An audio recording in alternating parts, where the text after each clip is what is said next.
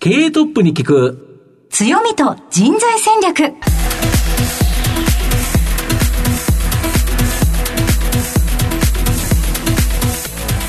毎度相場の福の神こと藤本信之です。アシスタントの飯村美希です。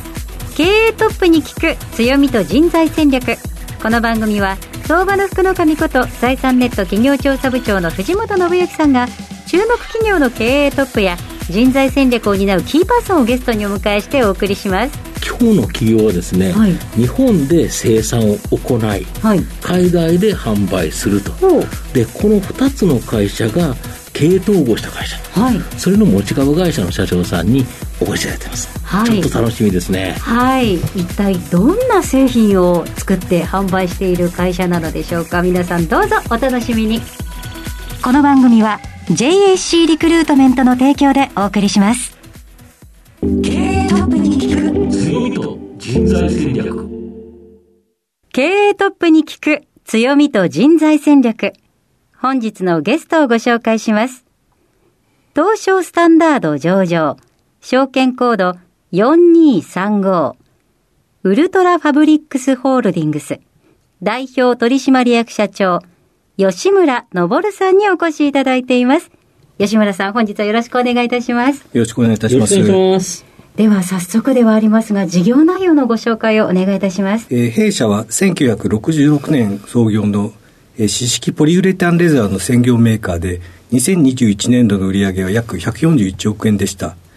ポリウレタンレザーは一般に合成比較と呼ばれており、すぐにダメになる安物というイメージを持つ方も多いと思いますが、弊社の製品は原材料と加工方法の工夫を重ねることで10年以上の使うことのできる耐久性があります。また、日本で生産した製品をほぼ全量海外の顧客に販売しております。はい、ありがとうございます。湿式合成比較ポリウレタンレザー。はい。ですね。よくよく皆さんの中でそのいわゆる合成比較と言われるものになるんですね。正式名称初めて聞きました。まあ、あの、その辺は結構こう、定義が曖昧な部分もあのあるので、正式にはポリウレタンレザーという呼び方をしていますけど、一般的には合成比較というふうに言われます。おそらくあの聞かれている方も、合成比較と人工比較はじゃあ何が違うのかっていうような区別のない方もたくさんいらっしゃると思いますので、まあ、あの、そういう意味で言うと、そういった製品の特性を、まあ、広く皆さんにご理解していただくようにするというのも我々の仕事の一つかなとは思っています。はい、ありがとうございます。また後ほどじっくりとその中身について伺っていきたいと思いますが、まずはトップは企業にとって大切な人材であり強みでございます。トップのお人柄に迫らせていただきたいと思いますので、しばし質問にお付き合いよろしくお願いいたします。では吉村さん、生年月日を教えてください。1962年の4月の20日です。現在おいくつでいらっしゃいますか？今年還暦に迎えました。あ、そうですか。おめでとうございます。まあ、おめでたいのか。おめでたいです。はい。ご出身どちらでしょうか？東京の品川で生まれまして、あの、小学校の時に町田市に引っ越しをしました。お父様お仕事何されてらっしゃった父は製菓関係の製菓ってあの果物ですね、はい、あの関係のサラリーマンをやっていました、はい、子供の頃どのようなお子さんでしたでしょうか？そうですね。あの小さい時は毎日のっぱらで野球をしているようなあの子供だったんですけども、まあ、結構勉強も好きでですね、はい、当時そのちょうど私が小学校高学年ぐらいになるときにあの日農研が町田に進出というか、教室を開いてですね。で、まあ、ちょっと勉強したかったんであの親に頼んでですね、塾に行かしてもらったということがあります。勉強がしたくてお願いをしたっていうのが衝撃的なんですが なぜそのそれだけ勉強に興味を持たれたのでしょうか？その時は勉強面白かったんですね、うん、で、まあ勉強したんで、はい、あの結構な進学校にあの中学から入ったんですけれども、はい、あの中学2年生の時にですねあの数学で挫折をしましてですね、はい、それ以来ずっとあの高校卒業するまであの落ちこぼれを やってまして、まあ、結構あの数学の試験に関して言うとですね、学年ビリっていうのを何回かあの取ったことがあのありました。ちなみにどちらの中学校だったんですか？あの栄光学園です、ああすごいところですね、神奈川県の。そうでしたか。その後、ご進学は ICU だったそうですが、はい、選ばれた理由は何でしょうか？海外に関わる仕事がしたいっていうのは漠然と落ちこぼれでも考えてまして、英語はまあ勉強してたんんですね。で、まあ、あの、ご存知の方いるかどうかわかんないですけど、ICU は、あの、すごく特殊な試験でですね、はい、あまり一般のその大学受験の勉強をしていなくてもですね、受かる可能性があ、うん、ああの英語の試験はあるんで英語やってやらないといけないんですけども、はい、でまああのダメ元だって受けたら受か幸いにもですねあの受かってですねはい入ることがあのできました。であの大学に入ってからですね異文化間コミュニケーションというですね、え分野を専攻をしてですね、まあ、あの大学で野球もやってたんですけども、はい、あの大学に入ってから勉強は非常によくやりました。はい。大学で野球ということはずっと続けてらしたんですか？いえ、あの、小学校でやってて、はい、中高は帰宅部だったので、はい、あの、ちょっと遠かったんですよ。1時間半ぐらいかかったんで。はい、町田からじゃそうですね。はい。遠かったんで、あの、ちょっと部活はできなかったんですけど、大学に入ったらもう一回野球やろうと思って。ええーはい、大学から？はい。それは結構お珍しいかなって思いますけど。まあ一応あの、ちゃんとしたリーグに属する公式の野球部だったので、あの、いきなり大学からっていうのはちょっと珍しいケースだったかなと思いますね。あ、そうですか。でも大学生活じゃお忙しいですね。その異文化間コミュニケーションの学部も結構大変なんじゃないですか？はい。あのー、まあ、あの、学問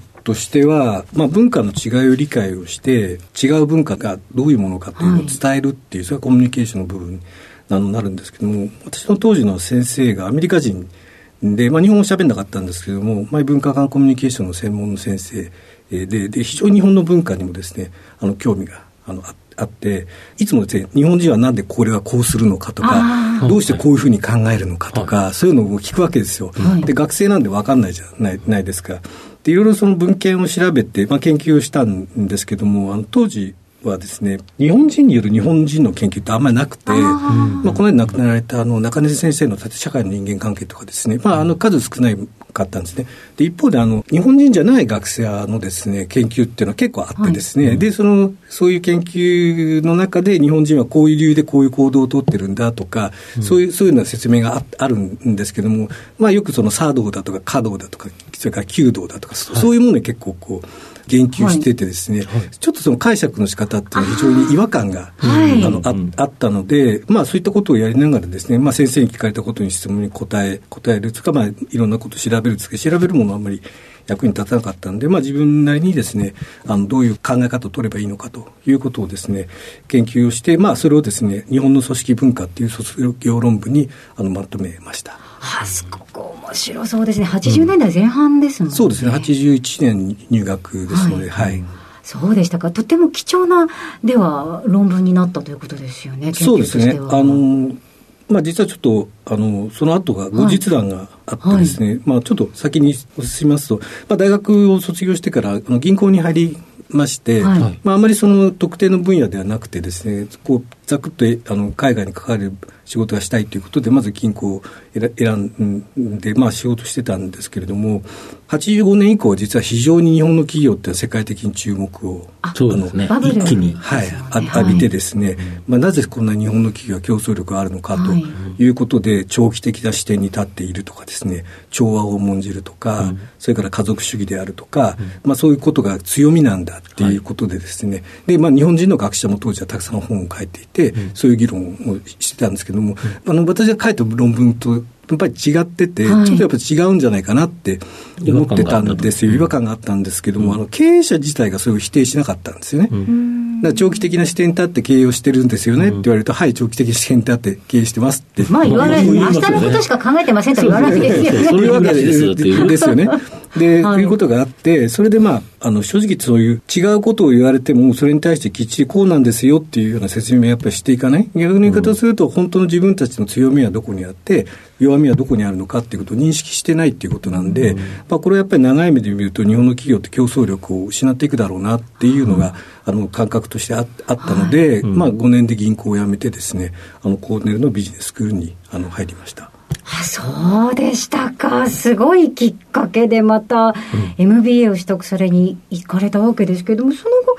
え、2年ほど留学ということですよね。はい。で、まあ、あの、留学してる時はですね、まあ、先ほど申し上げたあの、91年から93年なんですけど、はい、まあ、後から考えると日本企業がまあ、そこから失われた20年とか30年は別ですけども、ねまあ、ほぼほぼピークだったほぼほぼピークで、で、やっぱりじあのビジネススクールでもですね、まあ、いろんな人たちが日本の企業とか企業研究に注目をしてたんですね。で、その中で、まあ、組織論を教えていたフィル・アンダーソンという先生がですね、うん、あの、まあ、組織論の専門家なんで、はい、まあ、当時、あの、40人以上日本人が学生が、あのコーネルにいたんですけれども、はい、集めてですねその日本人の強さとか日本の企業の強さって一体どこから来るんだってみんなに聞いたらもうみんないろんなこと言うわけですよ。で別のこと言うわけですよね。はい。であの偉大な日本の調和性は一体どこに行ったんだってこうぼやぼやくような状況状況で。はい、でまあ、私は多分そういうふうになるだろうなと思ってたんで、はい、まあ、そこの場ではあまり自分の意見を言えなくて ICU で買って卒論をですね渡してあの俺の考えをここにまとめてあるからまあ読んでくれと言って渡して読んでもらったらですね、まあ、これは面白いと。いう話になってですね、ぜひその本にして出版しようということで、まあ、本のテーマとしては主に2つあって、さっき言ったその、なぜその日本の企業経営とは長期的な視点に立っているように見えるのか、はい、そういうふうになるどないどういうメカニズムによってそういうふうな行動を取るのかっていうようなことをですね、とかを、まあ、日本人じゃない人が日本人に関して誤解してるであろうというポイントをいくつか挙げてですね、こういうふうに見えるかもしれないけど、こうなんですよっていうようなですね、で、例えばその、具体的に言うと、じゃあ基本の企業は家族主義ですって、多分当時誰も否定しなかった。ですよね。ねだけど何十年なんか経って、例えばその派遣切りっていうようなことが出るとすると、はい、いや、一緒の企業で働いてるけど、もう、じゃあ、非正規の人たちは家族じゃないんですかって話ですよね。で、私の理屈ではそれはちゃんと線引きっていうのがあって、一緒の企業で働いてることはポイントではなくて、その組織の中でインサイダーに属するかそうでないのかっていうところは線引きなので、明らかにその日本の企業の中で正規社員がインサイダーとして見なされているケースが多いし、全部だとは言わないですけども、ある定義によれば、やっぱり非正規の人たちっていうのはアウトサイダーとして認識されているケースが、あのある。これは、まあ、あの同じ企業でも外国人なのか日本人なのかっていうのもそうですよね。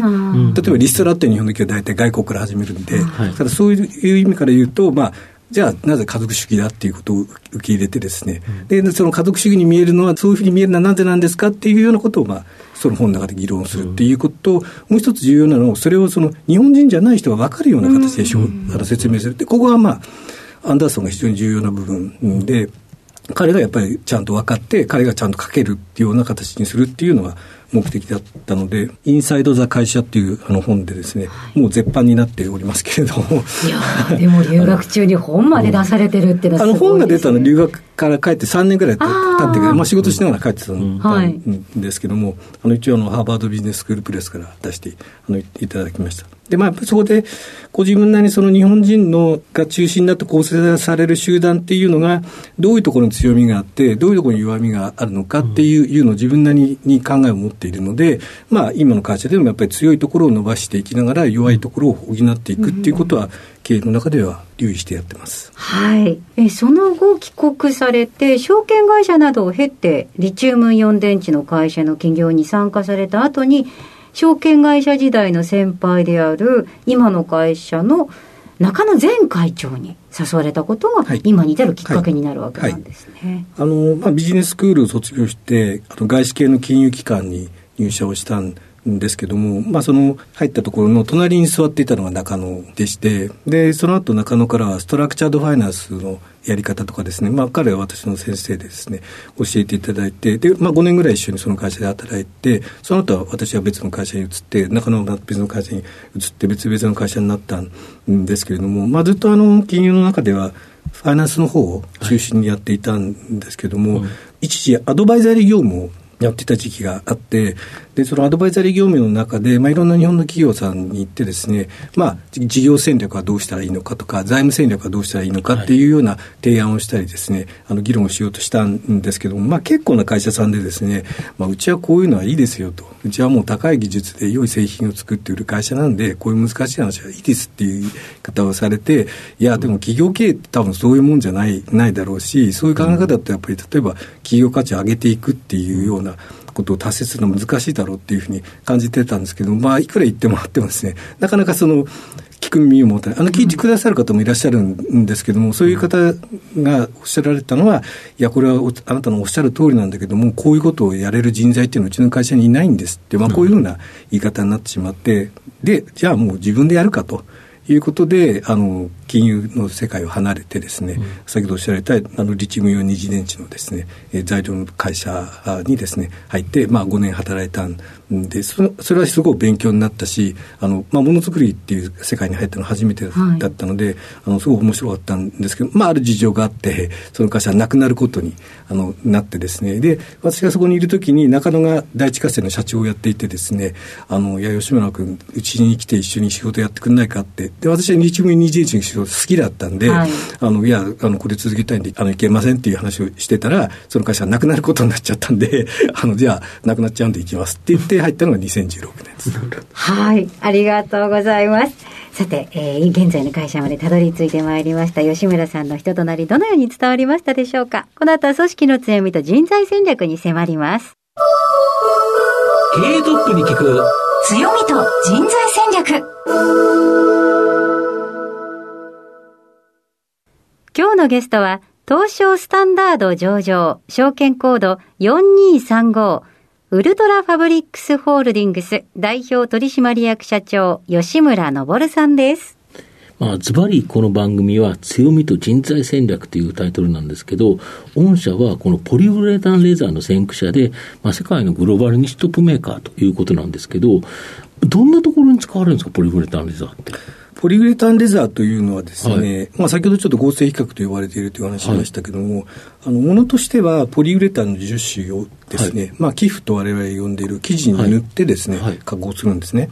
で、ポリウレタンレザーにはですね、鑑識と湿式というのがあのありまして、はい、シェアとしてはもう鑑識の方が圧倒的に、うん、あの多くて、知識というのは非常に少ない。あの少ないということがあります。うん、で鑑識っていうのは、あのポリウレタンの樹脂の層を、えっと、生地に接着剤で貼るんですけれども、はい、比較的薄くてですね、うん、あの強度が非常に高いので、あの皆さんがお使いの靴とかですね、はい、カバンとかですね、そういうものに使われたりなるほどあの靴です。あの、あとサッカーボールとかですね、そういうのに使われたりしてます。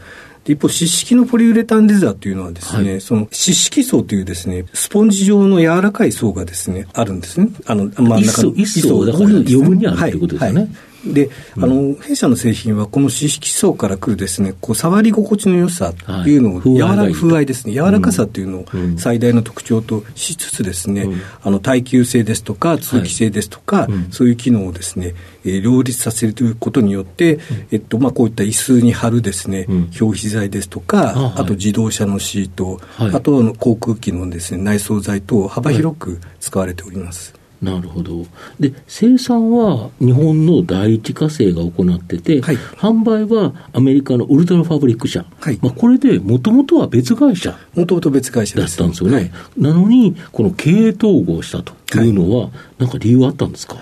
あの私が入った2016年にはですね、はい、あの第一火星が作ってる、まあ80%以上の製品をですね、うん、ウルトラファブリックスが販売を、はいをして、えおりまして、はい、まあ、その時点でウルトラファブリックスはですね、はい、まあ、このマーケットがもっともっと大きくなっていくと、うん、で事業が拡大していくんだとい。うことを言ってまして、でそうするとやっぱりそのそういったその成長を確実にしていくためにはですね、うん、やはりその正反を統合するのが必要だろうといううん、いうことで、まずその事業を統合するとい。うことと、はい、それからもう一つあの、最初の形は第一火星がウルトラファブリックスの持ち分を創業者から買い取るという形で上下関係だったんですけれども、はい、まあ、私自身がですね、あのやはりそのメーカーってどうしてもその製造サイドがですね、力が強いケースが多くて、うん、あの俺たちと作ったものを売ってこいっていう、そういう感じになりがちで、うん、あのそれじゃやっぱり事業としてはだめだと私は思っていたので、製造と販売、営業というのをですね、うん、全く平等な立場に置くためにですね、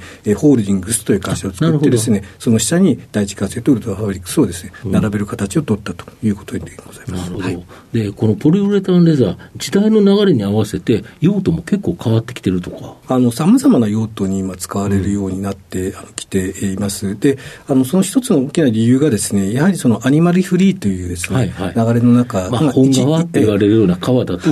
動物をということですよね。で、一部はやっぱりその、それも含めてサステナビリティが重視される流れの中でですね、うん、特にあの、従前、本川が使われていた用途、かなり幅広いと思いますけれども、ねはい、そういったものにですね、使われるようになってきているという流れがございます。うん、最近だとやはり車、これがかなり多く使われてるそうですね、あの車の内装材、特にあの電気自動車の内装材でですね、引き合いが非常に、あの強くてですね、やはりその、電気自動車っていうコンセプトを考えたときに、まあ、サステナビリティもそうですし、それから、まあ、あの本画に比べて軽いんですね。大体あの、ね、はい、あの3分の1ぐらいの重さにな、ものによるんですけど、なるんですけれども、あのそういう意味で言うと、あの軽くてですね、しかもサステナブルなマテリアルと、でなおかつ、まあ、我々の製品の場合はですね、あの非常に、まあ、触り心地もいいと、で車も電気自動車になってくると、あの運転するっていうところからですね、移動する空間まあ、そうですね、自動運転になると、ちょっと変わってきますよね。だから、まあ、本当に家の中のようなですね、空間になってくるので、まあ、仕事用のつく椅子というよりは、どちらかというと、ソファーチックなっていうか、座ってリラックスするというようなことになってくるので、そうすると、強度だけではなくてですね、やはりその座り心地がいい、触り心地がいいっていうことが重要になってくるので、そういう意味で言うと、電気自動車向けの内装材としての引き合いというのは非常に多いです。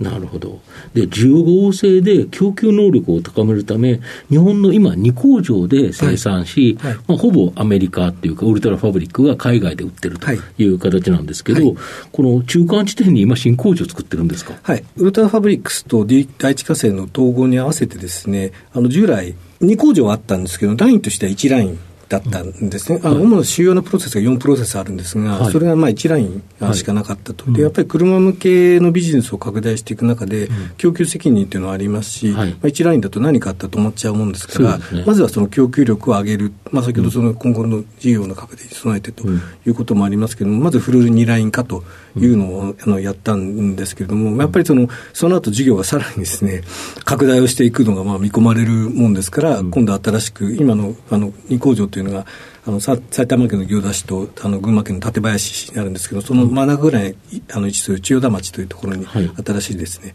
はい、あの途中変えまして、まあ、一部更新投資ではあるあるんですけれども、まあ、将来のですね事業拡大に備えていこうというふうに考えています。なるほど御社の場合、基本的には96%が海外売上高っていうことなんで、やっぱりこのドル高円安っていうのは、大きなメリットになりますよね。あまあ、一応やはりあの、ユーティリティ等ですね、まあ、原油に由来するユーティリティとか原材料とかですね、うん、そういう部分は為替がマイナスには働きますけれども、はい、まあ、やはり、あの、全体としてはですね、やはり売上がもうその分だけ伸びていきますので、まあ、プラスには、あの、なりますし、まあ、あの、企業側から言うとですね、やはり、あの、日本の技術で物を作ってですね、それを海外で販売を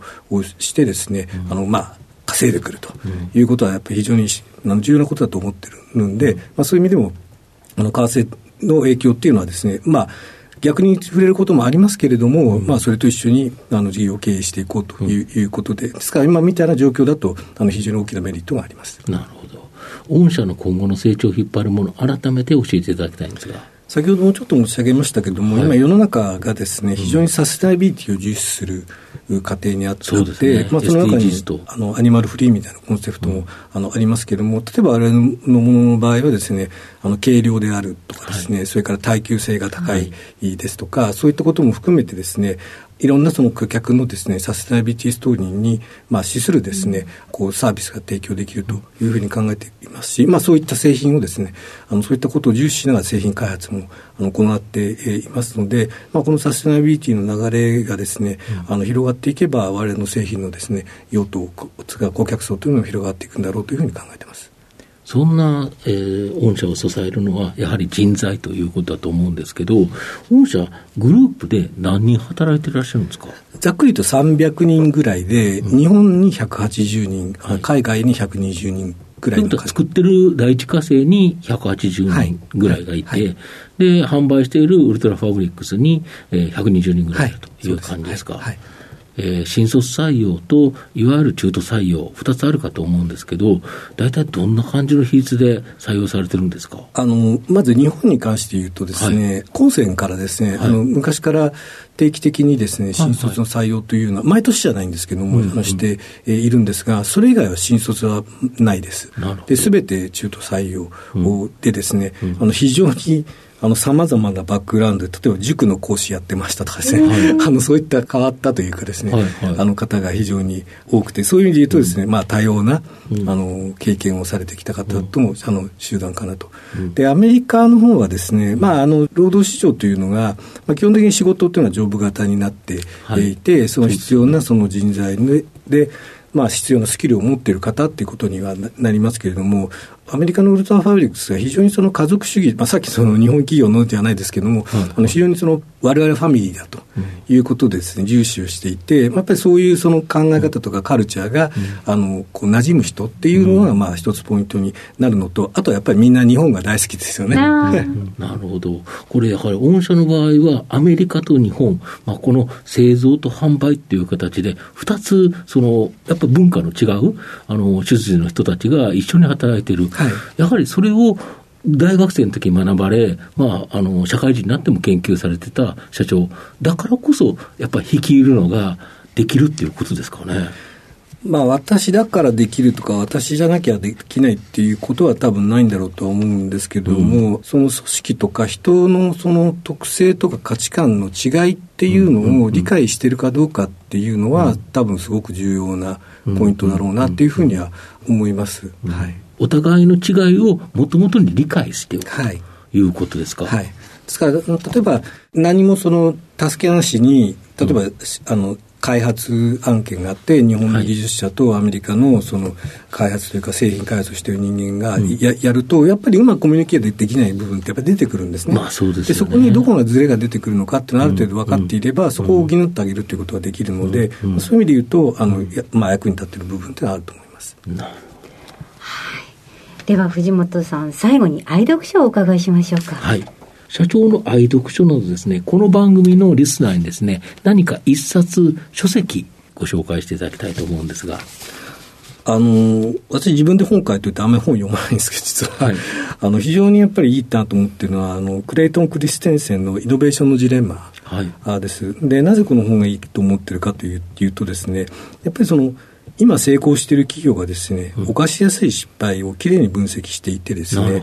ぱりそういうミスを自分たちが起こさない、避けるためには何を見ておけばいけないのかと、うん、どういう組織にしていかなきゃいけないのかということをですね、あの学ぶことができるので非常に参考になると思ってます。なるほど。ありがとうございます。ありがとうございます。今日のゲストは東証スタンダード上場ウルトラファブリックスホールディングス代表取締役社長吉村昇さんでした。吉村さんありがとうございました。ありがとうございました。ありがとうございました。経営トップに聞く強みと人材戦略東証プライム上場 JAC リクルートメントは世界11カ国に展開するグローバルな人材紹介会社です。